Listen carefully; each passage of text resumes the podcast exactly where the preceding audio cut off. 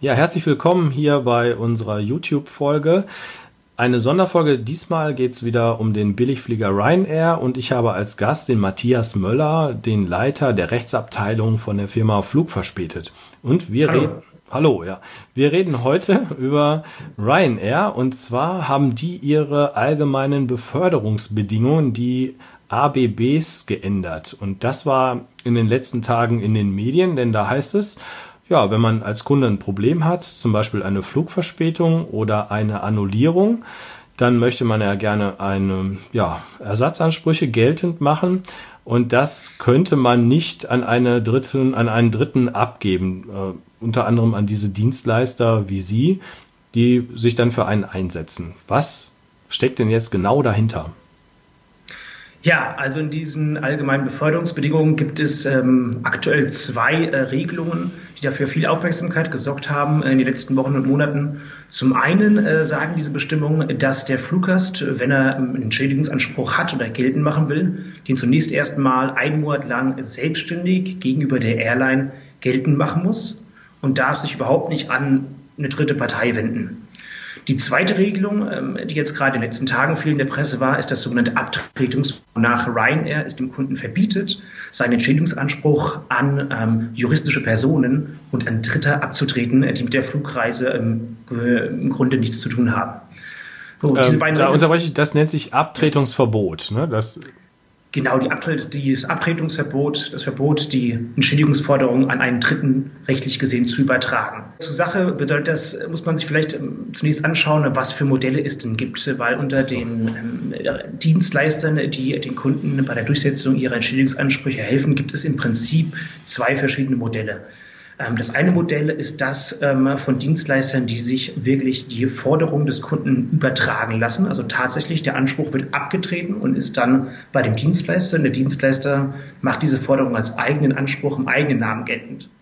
Fließt, dann, äh, darf ich da eine Frage stellen? Zwischendurch? Ja, äh, äh, fließt dann schon Geld oder wie ist dieses Modell?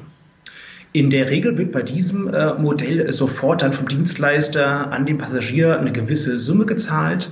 Ähm, und er tritt quasi der Dienstleister in Vorleistung und äh, kümmert sich dann selbst danach und diesen Anspruch durchgesetzt bekommt. Okay. Und die zweite ja. Variante ist? Die zweite Variante, wie sie zum Beispiel von flugverspätet.de ähm, praktiziert wird, ist die, dass der Anspruch beim Kunden verbleibt und ähm, wir werden dann lediglich beauftragt, den Anspruch des Kunden, also einen fremden Anspruch im eigenen Namen geltend zu machen. Das heißt, wenn man erstmal auf dieses Abtretungsverbot schaut, das betrifft also zum Beispiel ähm, nicht flugverspätet.de, sondern nur die sogenannten äh, Direktentschädiger, also die, die sich die Forderung abtreten lassen. Ähm, das äh, zweite Verbot, was wir in diesen ABBs geregelt haben, nämlich dass der Kunde zunächst erstmal selbst einen Monat lang seine Forderung geltend machen muss, das trifft gewissermaßen alle Dienstleister auf dem Markt. So, als nächstes müsste man sich natürlich anschauen, äh, sind diese Regelungen überhaupt rechtlich haltbar? Und äh, so, ähm, wie das von den meisten Juristen und Verbraucherschützern eingeschätzt wird, ist die Antwort sehr klar Nein. Aktuell haben wir zu dem einen Fall, dem Abtretungsverbot, ähm, schon einige Urteile. Zuletzt haben wir jetzt vor einigen Tagen Beschluss vom Amtsgericht in Köln dazu, ähm, das eben auch sagt, diese Regelung, die benachteiligt den Verbraucher unangemessen und ist deswegen unwirksam. Diese wird also keinen Halt haben. Und ähm, im Augenblick ist es so, dass es zu dem anderen Problemkreis, also die Geltendmachung durch den ähm, Passagier selbst für einen Monat, da gibt es in der Praxis noch keine Probleme. Also Ryanair behandelt diese Fälle trotzdem und eine gerichtliche Klärung steht da noch aus. Wenn es dazu kommt, ähm, dann sind wir dabei sehr zuversichtlich, dass auch diese Bestimmung in den ABBs gekippt wird, weil sie auch diese den Passagier unangemessen benachteiligt. Okay, also dann würde ich das jetzt mal in meinen Worten zusammenfassen. Äh, ich lese das jetzt hier in den Medien, äh, da gäbe es ein Problem. Das heißt für mich jetzt erstmal als Ryanair-Kunde, der ein Problem bei dem Flug hatte mit einer massiven Verspätung. Wir, wir, sprechen ja da über drei oder vier Stunden, die man mindestens mhm. Verspätung haben muss, um überhaupt einen Entschädigungsanspruch zu haben. Und B, ist dann das, äh, die Flugstornierung. Das kommt ja auch schon mal vor, dass ich da eine Entschädigung nach EU-Recht ähm, bekommen könnte. Mhm da habe ich jetzt mit diesen Medienberichten erstmal die Angst, dass ich mich wieder selber darum kümmern muss. Und das ist mit Ryanair, wir wissen das ja alle, sehr, sehr schwierig in der Kommunikation. Ich will da jetzt nicht genauer drauf eingehen, aber das ist ein Riesentheater, das kann man sich vorstellen. Und das klingt jetzt so, als wenn das wieder bei mir als Kunde liegt. Im schlimmsten Falle, nach den jüngsten Meldungen, wäre das also so, dass man 28 Tage sich erstmal selber kümmern muss. Die Frage ist, wie oft antworten die in den 28 Tagen? Vielleicht einmal. keine Ahnung. Also es wird nicht sehr häufig sein. Man wartet die 28 Tage wirklich im schlechtesten Fall ab, wenn man sich dort gemeldet hat.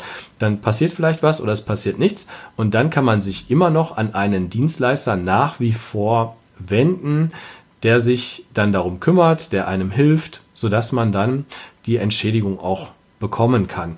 Und bei den Dienstleistern, dann muss man sich nochmal anschauen, welchen man nutzt. Ich empfehle mal wieder Flug verspätet.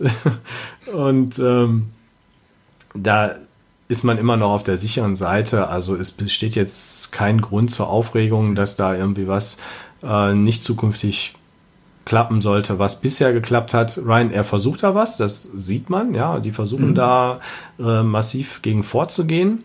Aber rechtlich hat das äh, im ersten, in der ersten Aufsicht gar keine Chance oder wenig Chancen. Und ähm, das Prozedere, was wir in letzter Zeit beschrieben haben, das können wir weiterhin anwenden und wird dann zum Erfolg führen. Hm, das wäre jetzt sogar das Worst-Case-Szenario. Ich würde, wäre da schon eher etwas positiver und kann sagen, auch bei uns aus der Praxiserfahrung heraus, ähm, äh, das, was sich Ryanair, die AGBs ähm, jetzt wünscht, dass der Kunde erstmal selber tätig wird, ähm, das braucht er nicht zu machen. Ähm, unsere Verfahren werden trotzdem behandelt, unsere Ansprüche werden trotzdem zur Auszahlung gebracht. Ähm, die Direktentschädiger sind die, die jetzt im Augenblick ähm, etwas kämpfen müssen, aber so wie sich die ersten Gerichtsentscheidungen jetzt anlassen und wie äh, da so die juristische äh, Meinung auf Verbraucherseite äh, recht einhellig ist, ähm, wird Ryanair damit nicht durchkommen. Das ist so eine Firmenphilosophie, die kennt man seit Jahren, die versuchen es halt und gut. Weiteren Kommentar ersparen wir uns jetzt vielleicht an der Stelle, sondern wir arbeiten Besser. weiter wie bisher und versuchen da im Sinne des Kunden dann ähm, die Empfehlung zu geben und im Sinne des Kunden natürlich auch weiterzukommen.